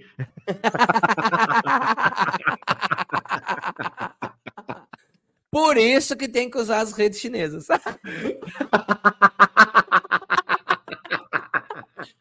Se a gente não tinha caído, agora o YouTube vai derrubar a gente. Não tem jeito. Tá preparado para começar no TikTok? É, daqui para frente sei, só vai. Você cai de um, você pula de um lado e cai no outro buraco, né? É tipo o asfalto brasileiro, né? Você sai de um e cai no outro. Não tem jeito. Bom, Pedro Dória hoje em ênfase aqui. Vamos ver mais uma, se essa vale o like ou não. Despencou o nível de confiança nas Forças Armadas nos últimos, ó, só nos últimos seis meses. Você acha que a notícia é boa? Vem ter uma surpresa, vem? Os números são da pesquisa Genial Quest, que saiu hoje, segunda-feira, 21 de agosto. 43% dos brasileiros confiavam muito nos militares. Hoje, 33%. A maior queda foi entre bolsonaristas. Sabe que instituições aumentaram seu índice? Igrejas e polícia militar. A queda de confiança é porque o golpe de Estado não aconteceu. Esse é o resultado de meses de influenciadores de direita chamando os generais do alto comando do Exército de melancia, verdes por fora, vermelhos por dentro. O buraco, o buraco ainda é muito mais fundo. Despencou. Eu usava esse termo para falar de projeto, que o projeto estava é, verde por O projeto está tudo melancia, né? É, o projeto era verde por fora e vermelho por dentro. Né? De janeiro a novembro ele estava verde. Em dezembro, na última semana do ano, na hora que ia fechar a meta, ele estava vermelho. Aí todo mundo correndo. Mas preta, que ninguém sabia o que definir. É. Bom, agora, agora os caras estavam usando isso para general. Achei fantástico. E assim, eu não sei, eu não tive essa percepção no meu entorno dos bolsonaristas que são nossos amigos e tudo mais, ou são mais de direita e tal, que tiveram essa perda da confiança no, nos militares. Mas eu entendo o que ele está dizendo, que a, o núcleo duro do Bolsonaro, que o cara estava esperando o golpe, que estava esperando que tivesse uma tomada e tal, e não ocorreu, tenha gerado descrédito, enfim, então, é o que ele está dizendo ali. Falando daqueles mais radicais ali, não citando nomes, mas de pessoas que você conhece, é, eu já ouvi esse tipo de comentário mesmo, que os caras foram frouxos. Que ah. tiveram, tiveram oportunidade na mão ali e não souberam fazer, entendeu? É era aquela galera que defende que na época da ditadura era bom, que não tinha droga, não tinha corrupção, não tinha nada lá, que não enxerga a história como ela é, né? Sabe? É, eu até, eu até ia me perguntar se tinha droga naquela época, como é que os caras vendiam imagina, tabacaria. Imagina, imagina não tinha, Década de 60 não tinha drogas, né? Só ia pro baile de carnaval, comprava na farm, na o perfume né? no supermercado. É, Deixa pra lá. Não vou falar é, mal o, dos avós, né, dos pais. É, o, o, como que se fala lá? A cocaína não tinha também na época. Imagina. Ah, sei lá o que tinha na época. Eu não sou dessa época. Eu sei da década de 80 para frente. É... Conecta nuvem. Transforme a sua rotina de trabalho com o Google Workspace. Deixe essa rotina que é ótima ainda melhor esses caras da Conecta Nuvem têm mais de 10 anos de experiência no mercado brasileiro, são o número um da Google no Brasil, manjam tudo de Google Cloud, Google Workspace, G Suite e todas essas ferramentas. Nesse QR Code você consegue acessar. Então, para você que só está ouvindo a gente, dentro do YouTube Conecta Nuvem ou no site www.conectanuvem.com.br. Você vai conseguir acessar este canal dos caras aqui, que tem um monte de dica, de Google Sheets, Google Doc, é, Tables, já tem coisa com inteligência artificial, automação, olha, tem um bocado de coisa bacana que vocês vão a, aprender a fazer aqui. Administração de conta do Google Space, você que trabalha uma, numa empresa e está querendo tirar alguma dúvida e tal. Além disso, aqui na Abra Sobre, você consegue achar aqui os mais e mais canais e soluções dessa empresa maravilhosa, onde ela vai poder aí ela consegue fazer você que é uma MEI, que só tem um, ou você que está aí com 10 colaboradores, ou você tem mil funcionários, ou 10 mil, ou 100 mil, ou seja, de forma escalada, a administração do Google Workspace. É, ponto de trabalho, segurança, enfim, uma série de coisas, esses caras vão poder ajudar vocês. A gente usa aqui no Audiobar, e as empresas que a gente trabalha também usam, enfim, nós temos aí é, um, uma vasta oportunidade aí para você que está assistindo a gente de se especializar ou de adquirir coisas aí é, relacionadas ao universo de tecnologia do Google Workspace com a Conecta Nuvem. Vicente, falei alguma besteira? Você quer colaborar com alguma coisa? Porque eu sou fã desses caras. Não, falou besteira nenhuma. Eu acho que todo mundo deveria acessar o canal da Conecta Nuvem aí, porque com certeza você vai ter uma série de conteúdos interessantes ali. Às vezes você nem vai precisar contratar eles, mas só de você acessar ali e ver as melhores práticas do Gmail, as melhores práticas ali do, da plataforma do G Suite como um todo, eu acho que é interessante para caramba para você se atualizar, até para você entrar dentro do mercado de trabalho ali, com, com a capacidade de falar, ó, oh, eu assisti os vídeos da Conecta Nuvem, então conheço. Estou capacitado, que... capacitado, Estou né? Capacitado, isso. É isso aí. Ó, aqui no QR Code você cai direto no canal ou se digita aí Conecta Nuvem. Já vi que teve uma galera que saiu aqui da live, já foram direto para Conecta Nuvem. A gente fica contente, são nossos parceiros, mas depois vocês voltam aqui porque a gente ainda tem mais besteira para falar. É, é, vamos ver. Ó. vamos ver outra coisa aqui, Vicente. O que está rolando? Deixa eu ver. É, falando um pouco agora de política externa e, e, e já pensando, porra é, tem essa dicotomia, essa polaridade, essa coisa toda. A gente teve aqui, ó, o Vila Ciencio, presidenciável morto no Equador. Não sei se vocês estão sabendo, mas mataram o cara que era é, é, candidato à presidência no Equador. Era um cara que criticava tanto Lula quanto Bolsonaro, ele criticava muito a esquerda extrema e a direita extrema e tudo quanto é coisa de polaridade e tal. Ele tinha como principal plataforma o combate à corrupção, algo que não agrada a nenhum dos dois presidentes brasileiros. Por incrível que pareça, os bolsonaristas acham que é anticorrupção, mas o que a gente viu não é bem assim que toca a banda. É o cara que acabou com a Lava Jato? Muito bem. O falecido presidenciável, na noite de quarta-feira do dia 9, era crítico tanto de Lula quanto do ex-presidente Bolsonaro, metia o pau nos caras ali no Twitter direto, que agora chama-se X, é isso? Twitter agora virou Exato. X.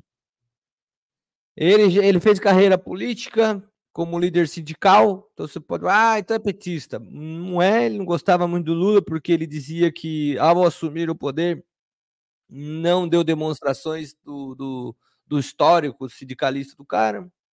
A principal plataforma do equatoriano era o combate à corrupção.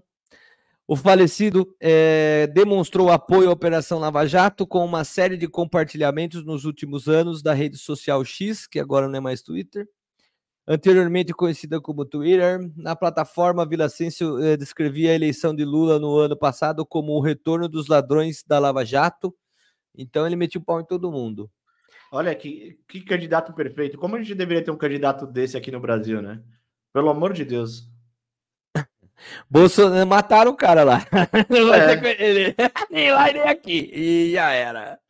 Não, Olha, é... O Bolsonaro pode ter se vendido desde 2018 como um presidente que combate a corrupção, mas o equatoriano não caiu nessa demagogia e mandou ver lá no Twitter e várias vezes ele assim foi.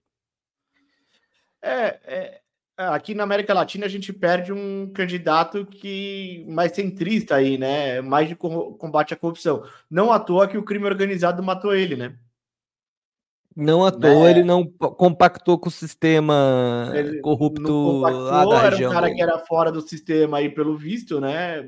Queria lutar contra o sistema e o sistema matou ele, né? Literalmente é, é uma perda para a política da América Latina aí, né? E era um cara que tinha chances reais de ser eleito ali. E acabou que o cara foi assassinado pelo crime organizado, assim, na frente de todo mundo, né? Literalmente, tipo, morto a tiros na frente de todo mundo. Complicado, e... é bem complicado. A gente vive. Eu acho Não que essa vi... polarização.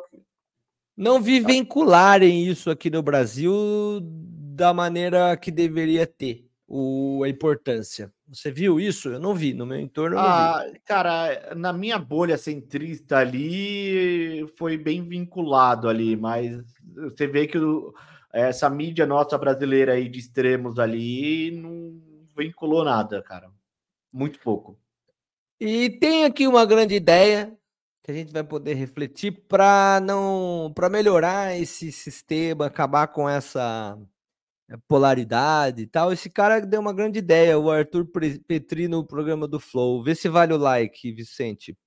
Que almeja poder político é maluco. Quem devia assumir a vaga é sempre o cara que foi menos votado. Aí se não der certo, pode entrar o cara que ganhou mesmo. ou os dois mais votados têm que assumir. Lula e Bolsonaro ao mesmo tempo. Caralho, bipresidencialismo. Sim, porque aí eles vão ter que se resolver. E um não pode ficar emburrado com o outro, não. Um tem que gostar da ideia do outro, você tem que sair sorrindo. Tem que ter um rei, né, pra fazer isso. No caso, sou eu agora. Um ditador, não sei. Os dois basicamente ganharam, né? Se a gente parar pra pensar. Então, os, vocês dois vão resolver as diferenças de vocês pelo povo que vocês dizem amar e agora vocês vão presidir o Brasil. Vai. Nesse modelo aí, o, o Brasil estaria quase todo representado mesmo, né? Exatamente. Um abraço dos dois resolvia o país. Mas eles não fazem isso, porque a gente tem um sistema que premia um psicopata só. Tem que premiar dois. Caralho, essa é uma puta ideia, Petri.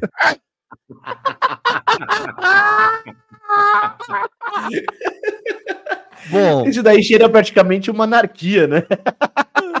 mas a ideia é fantástica, cara. Bipresidencialismo, É, já pensou? desde que, desde que tenha quase que um empate técnico, os dois serão simultaneamente eleitos. Eles vão ter que É. se conviver, senão eles perdem o É. poder.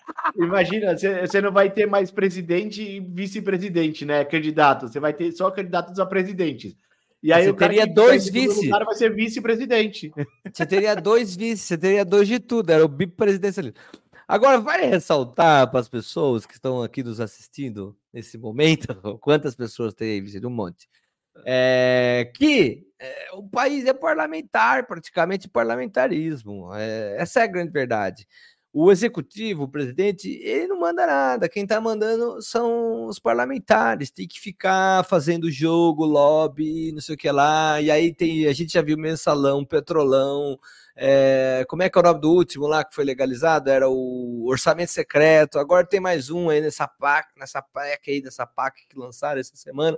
Enfim, cara, é, quem manda no país, muitas vezes, é o cara que é o presidente da casa, né? É, e não o presidente do país. Então é incrível, cara. É incrível. É, o tal E assim- presidencialismo de coalizão. Que na verdade deveria se chamar parlamentarismo com presidente, tá ligado? Não sei essa definição, como é que vai. Eu deixo para os caras que estudam política, qual é a melhor definição. Mas olha, é, um, é, um, é uma coisa muito engraçada. Parece uma jabuticaba, né? Vamos falar de política externa, já que a gente estava nessa de, de falar do Equador. A gente tem aqui um caso interessante uma guerra tecnológica entre China e Estados Unidos já tem um vencedor e surpreendentemente não é nenhum dos dois. Então, a tensão entre os países acabou beneficiando outro. Só para vocês entenderem, antes as potências mundiais travam guerra tecnológica em corrida por arsenal de inteligência artificial. Através de um relatório isso ficou claro. A criação de inteligência artificial pode ter um crescimento meteórico nos próximos anos, principalmente no campo militar. Então, de acordo com o jornal de Jerusalem Post, citando um relatório da consultoria britânica Global Data, os Estados Unidos e a China estão comprometidos em travar uma guerra tecnológica em torno da inteligência artificial, muito relacionada aos componentes, aos chips e tudo mais. Então, a China não quer mais fabricar para os Estados Unidos, os Estados Unidos não consegue mais comprar de Taiwan, tá aquele rolo desgraçado, como é que vai fazer? E, e tudo isso fez com que a gente visse aqui, ó, outro cara ganhando com isso. Você vê, dois, os dois grandes lutando para ver quem vai ter a tecnologia para poder cada vez estar tá com um sistema bélico né, mais rebuscado e sair lá na frente, porque é tem uma. sistema bélico aí, né? Eu acho que o sistema bélico aí é a capacidade de geração de dados ali, né? Mas- Porque mas a guerra é... por informação, cara. É, É, para saber o comportamento isso. de todo mundo, saber tudo que está acontecendo. Enfim. A guerra tecnológica entre a China e os Estados Unidos está bastante evidente. Ambos os países estão tomando medidas eh, relacionadas ao setor comercial para limitar o acesso a recursos. Diante disso, empresas acabam sendo prejudicadas, mas sempre existem partes que se beneficiam. É lógico que para nós, como consumidor final, isso não é muito bom embora a gente esteja no Brasil, a gente pode sofrer com isso. Mas do ponto de vista eh, de poder, né, de hard power, de tecnologia e, e bélico e tudo mais, para os caras, os caras têm vantagem. Só que a Coreia do Sul é que parece estar aqui ganhando o conflito. Porque ela nadou pela borda. Então os caras estavam aí, ah, você não fabrica, não fabrica, não sei o que lá, a Coreia do Sul foi lá e pumba. Pumba, Nesse ela, embate- ela tem relações, ela tem relações com os dois países, né? Tecnologia de ponta.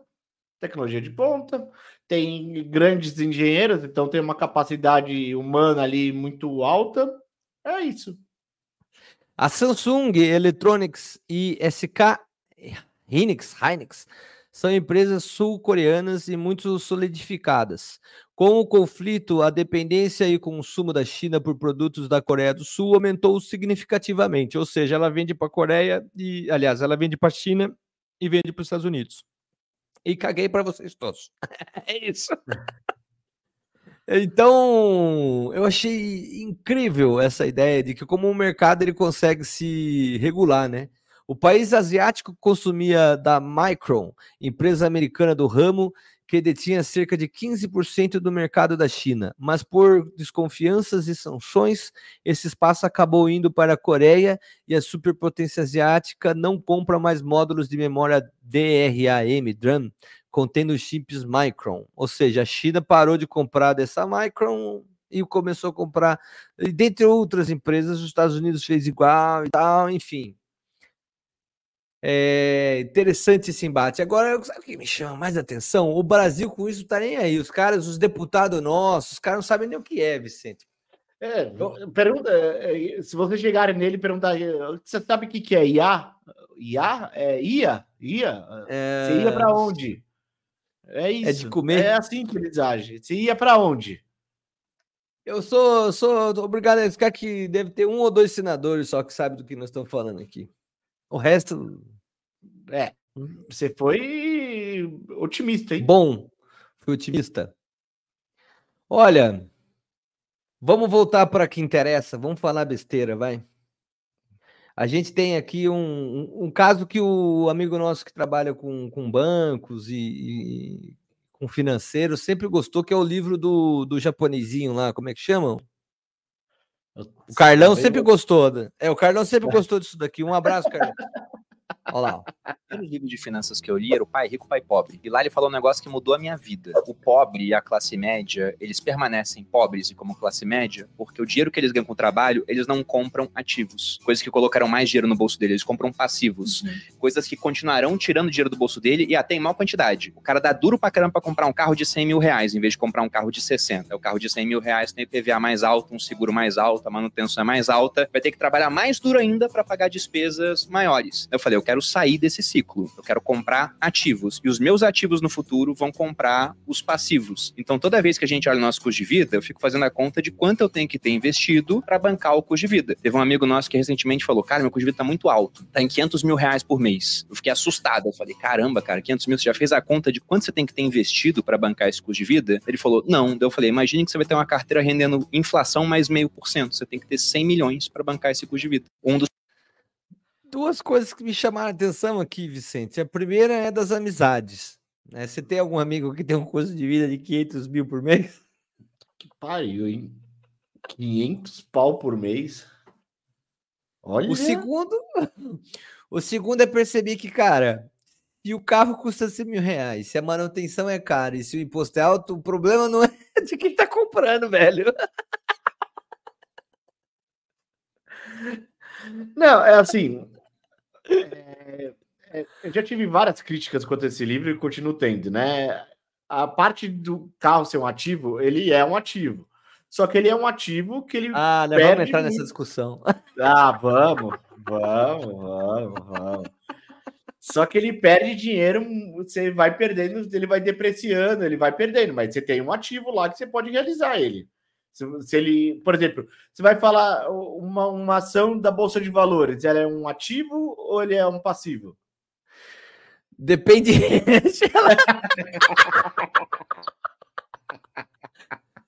Se for igual a do roxinho que me fudeu, aí não vale nada.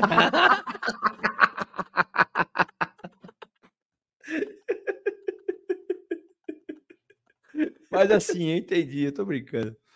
É, eu acho que é, é, tem um pouco da ideia do consumo, né? Eu acho que eu sou também não, não posso é, falar sobre esse best-seller desse livro, mas de finança não tem nada. Ele tem muito mais de comportamento é, do que propriamente de finança. cara que lê esse livro aí, ele vai pelo menos sacar um comportamento. Porque tu vai comprar coisa cara para se endividar e para pagar mais imposto e tal. Esquece essa, a linha. É, E- esse é o ponto, né? Contexto é- técnico do livro é que é falho, e a gente que trabalha com financeiro, alguma coisa assim, dá muita risada, né? Isso, é assim, é o que você falou, você soube explicar muito bem. É uma questão mais comportamental ali da parada, não não você achar que realmente, tipo, ah, um carro é um passivo. Não, não, não seja tão assim, vai, amigão. Não é Hum. nenhuma coisa nem outra. Mas você sabe que é uma coisa que vai depreciar aí com o passar do tempo. Agora, eu queria entender, eh, essa- ou eu tô vivendo fora do planeta, ou eu tô longe desses caras que têm amigos que, que gastam por mês 500 mil e tem. Como que gasta 500 mil Cara, mês, né, cara? que Que tem que ganhar quanto? É, mas, Mas é o que ele vamos ver. falou. Vamos ver. Ah, ele falou baseado em investimento, né? Né? Mas eu queria entender que empresa que paga um CLT de 500 mil não tem. Não, ó. mas não, o cara não é TLT, cara. Certeza que não. Tomara que não. Porque Ó, É, porque você faz uma conta bem básica aí. Se o cara é um CLT, ele, para ter um custo de vida de 500, ele deve ganhar 800. vamos ver aqui um CLT. Esse cara é CLT, ó. Fica vendo. Olá pessoal, a notícia é oficial. Neymar é jogador do Al Hilal. Vamos mergulhar nos detalhes dessa transferência histórica e entender o que isso significa para o futebol mundial. Neymar assinou um contrato de duas temporadas com o clube saudita, totalizando 320 milhões de euros, cerca de 1,7 bilhão de reais. Isso equivale a mais de 70 milhões de reais por mês ou 2,3 milhões de reais por dia, Não, aqui já tá bom. Não precisa ir mais pra frente. Esse é mais um mini documentário nosso aqui do Audiobar. Vocês podem ver depois na playlist aí os mini documentários que a gente vem lançando. Vicente do Céu, o cara é CLT, esse cara que eu acabei de mostrar pra você, ele é CLT. Tô errado? Ele é, É, CLT. no Brasil, todo jogador de futebol é CLT, por uma, um- uma faixa mínima, mas é, né? Mas tudo Ele bem. é um trabalhador, ele é- tem carteira registrada. O cara ganha por dia 2,3 bilhões de reais. Como é que Nossa senhora, é muito dinheiro. É muito dinheiro. Aí os caras criticam ele dele ter ido. Tudo bem, ele, ele enterrou a carreira dele. É que aí tem várias nuances, né? Dessa transferência. Mas, Que carreira, velho? A carreira dele já tá Não. feita, porra. porra! Não sei se você. Ah, você viu isso daí, com certeza. Que ele vai ganhar 500 mil reais a cada post que ele fizer. Você chega... 500 Ainda mil reais essa, por né? post. Além dos 2,3 milhões por dia, ele consegue um bônus de 500 mil reais por post que ele fizer. Puta merda. Tá É ruim a grande. vida dele, né? Deve estar ah, tá muito ruim. difícil, tá difícil esse negócio aí. Devia ter ficado no Santos. A coisa anda boa lá no Santos. Quer falar Ô, de futebol? A hora é agora. A hora é agora. É. Para encerrar aí o assunto, né? Não, encerrar nada, ainda tem mais coisa pela frente, mas. Ah, o assunto. O assunto sim. O assunto, Assunto, sim. pô. Futebol, tem razão. É, vamos fazer o seguinte. Vamos começar pelo Brasileirão. Ou você quer falar da Copa do Brasil que vocês foram. eh, vocês eliminaram o Corinthians? Não, Já tinham eliminado o Palmeiras. Ó, no Brasileirão, Botafogo agora com 48 pontos. A diferença para o segundo colocado, que é o Verdão, caiu para 11 pontos. Estamos chegando.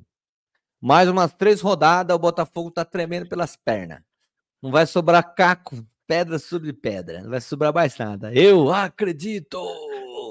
Eu acredito. Mas Quanto era, mais difícil- episódio lá do Davi, que não sei qual data lá em junho, o brasileiro, o Palmeiras já seria já seria líder do campeonato. O que aconteceu? Me conta. Aconteceu que a gente gravou com o Davi antes do campeonato acho, começar e quando tivesse o transmissão, que as entrevistas que a gente grava, a gente transmite depois, acho que um mês depois, dois meses depois, o Palmeiras era- seria líder. E não foi. eh, E é isso, mas aqui agora já tá chegando. Então vamos esperar até o final, daí a gente vê. É disso. Tá é disso chegando aonde? Aí na Então. próxima rodada o Botafogo ganha, vocês perdem. E aí Já era. é, Não, eu acredito. Distanciou de novo, distanciou de novo. Olha, é, mas tá aberto ainda, eu acho. Você não? Bom, então acabou o campeonato, Ó, a gente só volta lá. a falar É, dele. Ele tem uma Hum. diferença de 11 pontos para vocês, é isso? Sim, ainda faltam 18 rodadas. Para e pensa que ele tem quatro rodadas na frente de vocês. Então, ele tem que perder quatro jogos e a gente não perder nenhum. É coisa para caramba. 3 vezes Não, 4, tudo 12. bem. Ó, mas ó, vamos lá. O, o São Paulo em 2007, no bi brasileiro seguido lá, ele, ele vira o nesse exato momento do campeonato, ele tava a 11 pontos do Grêmio e tirou. Só que o Tirou. Grêmio não tirou, tirou e foi campeão. Não tinha feito essa campanha que o Botafogo tá fazendo. É- Era uma campanha Mas o muito- problema não é mais a campanha, agora é a diferença. Vamos, eu concordo com o que você está falando, mas se você pensar em termos de diferença de pontos, era a mesma situação. O que nos leva a crer é. que, que o Palmeiras, o Flamengo, o Fluminense e o Grêmio não fizeram uma campanha ruim até aqui. Quem está muito descolado é o Botafogo. É, Se o Botafogo muito, tivesse cara. com uns 39, 40 pontos, estava justo para todo mundo, porque Hoje, eu tipo, vi, o- hoje eu vi um número que é o Botafogo tem a melhor campanha em casa da história. Ele venceu todos os jogos em casa. Todos. Todos. o Palmeiras conseguiu falar, isso em né? Libertadores, mas é um número bem menor, né? De, de, de quantidade. O, e eu vou te falar, o jogo Botafogo e São Paulo nós estávamos vendo lá em casa, lá na minha casa lá. E o Botafogo jogou com, com o regulamento debaixo do braço. Jogou para empatar, fazendo cera. Eu vi E- esse jogo, E o São Paulo jogando jogo. com reserva, hein? eu vi esse jogo. Esse jogo que você está falando foi esse aqui, ó. Cadê? Foi o 0x0. Sábado Ó, à foi, esse, foi esse jogo aqui. É. Eu concordo com você. O São Paulo jogou melhor, dominou o jogo todo. Os- o Botafogo, para ele, o empate estava bom e parece que foi assim. E vamos combinar uma coisa, né? A CBF é impressionantemente bairrista, né? O São Paulo jogou umas quartas de final na quarta-feira. Ah lá. Essa risadinha eu amo. Abraço, moderninha. Um abraço. Quem que é? H organizacional. Muito bom. Tamo junto. Você não faz ideia quem seja. o H organizacional eu não me lembro, mas ele lembra da minha risada, então ele me conhece. um abraço, querido ou querida. Tamo junto. Ó, eu eu acho que pelas estatísticas fica muito claro, ó. Tiquinho do Botafogo liderando o número de gols. Número de assistência, o Botafogo tá em quarto aqui com o Casedu, aqui com o Carlos Eduardo. É, quando você pega aqui cartões amarelos, o Botafogo não configura a parte de cima, então é um time que pouco toma cartão. Quando você pega cartões vermelhos, idem, não tem Botafogo. Então, ah, um time que funcionou muito bem. Mas eu ainda acredito que o Palmeiras vai alcançar o Botafogo. E quem sabe eu acerto para dar um pouco mais de graça nesse campeonato. O sistema é foda, parceiro. O sistema é foda. Não vai é deixar o foda, Palmeiras velho. ser campeão. Não vai, mas se o Flamengo assumir a segunda liderança, os caras derrubam o Botafogo, nem que seja na base do tiro ali, eu acho. Porque olha como que pode favorecer o Flamengo desse É, jeito. o Não tô foi acusando ninguém. Não foi, foi roubado, foi roubado. Quem não foi roubado pelo Flamengo? Quem nunca? Impressionante. Impressionível. E já que nós estamos falando do Rio de Janeiro, então vamos falar de coisas cabeludas, vamos parar de falar de futebol. Olha que coisa interessante. Não que isso aconteça no Rio, mas isso daqui aconteceu no Rio de Janeiro. Poxa, eu estava em casa procurando um CD e lembrei dessa situação que eu passei há muitos anos atrás, quando eu cheguei na casa de um amigo meu no Leblon jogar buraco. Cara, tinham levado meu toca CD e minha case por CDs. E eu da vida, porque tinha uns CDs incríveis ali e tal, não sei o quê. E nisso que eu tô olhando meu carro, passa um carro da polícia, e eu fiz assim, parei, o falou assim, ó, acabaram de roubar Não, pausa dramática. Ô, Gabi, um beijo, Gabi. Agora vamos continuar aqui. o meu toca CD, meus CDs e tudo mais e tal. Aí o cara falou assim, ah, falei, o cara acabou, o, o porteiro viu, os caras saíram andando pra lá, o cara falou assim, ah, vem cá, o senhor gostava muito desses CDs? Pô, o senhor tá na delegacia agora, fazer um BO, esse, esse, esse toca CD já virou droga, refaz esse CD, regrava, regrava isso, vai dar muito trabalho, tá? Diz que eu tô mentindo, olha no olho. Ai, Gabi, ai, ai. Obrigado, viu, Gabi? Ó, não tem como não rir de uma situação dessa. Mas, eh, segundo consta, o Pedro Doria falou para nós agora há pouco, o índice de, de- da polícia está maior do que o dos militares, não é isso? É. O índice de Que confiança beleza. na polícia militar tá Confiança. maior do que Do Exército. Que beleza. exército. Não, mas ele tem razão. Puta burocracia que vai ser, né, cara? Esse CD já virou droga, ninguém vai achar merda nenhuma. Grava de novo. Acabou não de sair errado. daqui. Não, pra cá. É tipo A última vez- celular. A última Esquece, vez que, era. que roubaram a minha moto, me ligaram 15 dias depois de madrugada, já nem tava contando mais que ia achar ela, me ligaram, ó, achamos sua moto aqui lá em São Mateus, cara, me roubaram na Paulista, vai vendo.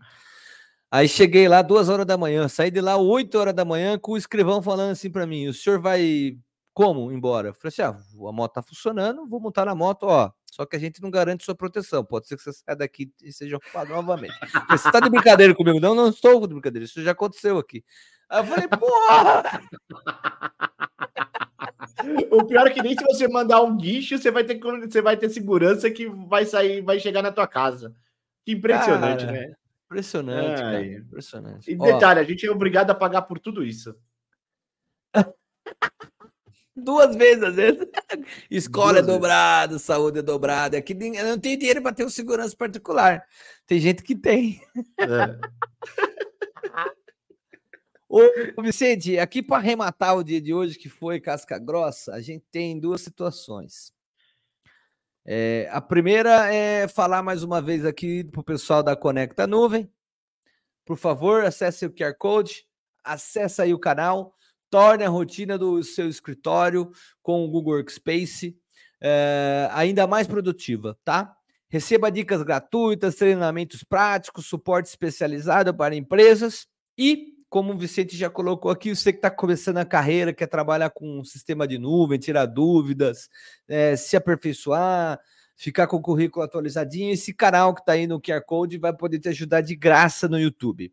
Tá? Eles são parceiros Google Cloud com mais de uma década de experiência, possuem as melhores eh, ferramentas e materiais aí para instruir você.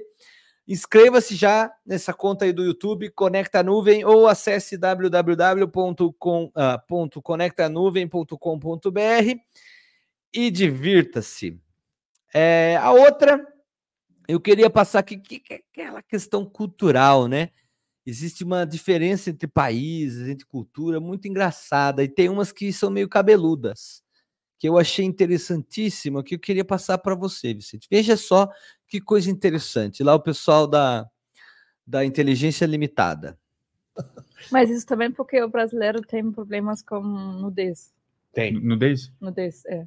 Você sabe, sabe o que, que o, o- o mineiro acha de nudez? Hum. Melhor nudez do que no nosso. Foi boa a piada dele, mas Foi. você acha que os gringos vão entender essa merda? Nunca. Mas vamos continuar. Mas por que tem problema no nudez?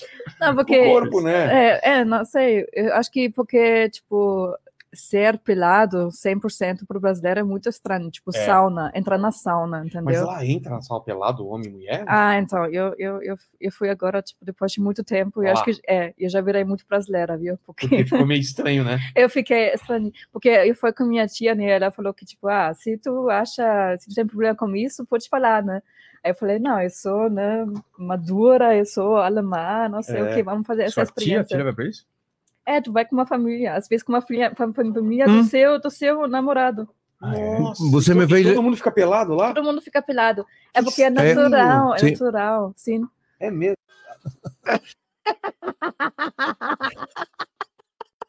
Cultura a gente tem que respeitar, né, Vicente? Faz parte, né? É, é, mas ela definiu muito bem, né? O brasileiro não vê problema daquele biquíni fio dental, mas a nudez incomoda. Porra, não dá pra ser brasileiro só sendo. Não dá pra explicar. Em poucas palavras. No carnaval pode. Fala, no carnaval pode é isso, né? Aquele biquíni que mostra quase tudo é legal pra caramba, mas quando Pode. tá pelado, não. O, o- legal quando você tá viajando pra fora é isso. Você vê uma, Você vai para uma praia, alguma coisa aí, você vê uma, uma, uma moça de, de fio dental, provavelmente é brasileira. As Ah, chances são de nov- 90%. Toda vez que eu E- fui pra praia fora do Brasil, quando eu via fio dental, eu tinha certeza que era brasileiro.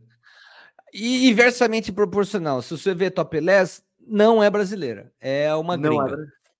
é É, uma engraçado gringa, é- isso. É, engraçado é- isso. É- não sei essa objeção que o brasileiro tem com, com peito de fora e com bunda de fora, né? Qual que é a diferença ali? É, mas é isso. E, mas é engraçado, né? A galera lá na Alemanha, pelo que a moça falou ali, eu já fui para a Alemanha passeio, nunca fui em sauna. Da próxima vez que eu estiver lá, eu vou, ver se eu dou uma passada. É, Todo mundo vai peladão, né? Imagina, o cara não é, não é da sua família, sei lá, não tem intimidade nenhuma, mas tá todo mundo lá. Interessante isso. Achei fantástico. É incrível esse episódio aí do É, Gringos mas, falam dos pô, costumes brasileiros, chama, lá É, no Comédia cara, Gringa. mas vamos, vamos combinar alguma coisa. Normalmente essa sauna ela vai ser paga, concorda? Em euros. Em euros, beleza? Aí o cara vai pagar pra ver você pelado. Não, não, para, vai, velho. Não faça isso, por favor. Você me deu uma ideia, cara. Até que enfim vou conseguir ganhar dinheiro com o meu corpo. Eu nunca ninguém quis dar um real. Olha. Eu não sei mais se a gente tá polemizando ou se a gente tá fazendo piada. Quando chega nesse momento, é hora de partir, Vicente. Eu tô fazendo piada, ou polêmica.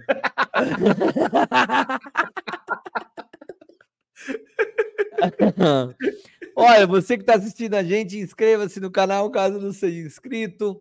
Deixa aí seu like. Tinha um monte de gente, foi todo mundo embora. Não sei o que aconteceu, abandonaram a gente. É, a Gabi deixou mais um, um recado aqui. O que está escrito aqui, Vi?